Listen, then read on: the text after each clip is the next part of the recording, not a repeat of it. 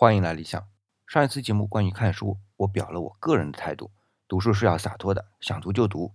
今天呢，又听到马东他对于读书也有他自己的态度。他说他保证每一本书都不读完，因为如果不好看的书就看不下去；如果好看的书读完了呢，就了无生趣。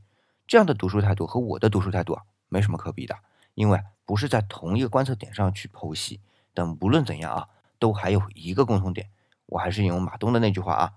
唯一一样的就是不吃会死，虽然不看书不至于会死啊，但是这就会让人感到极度的不舒服。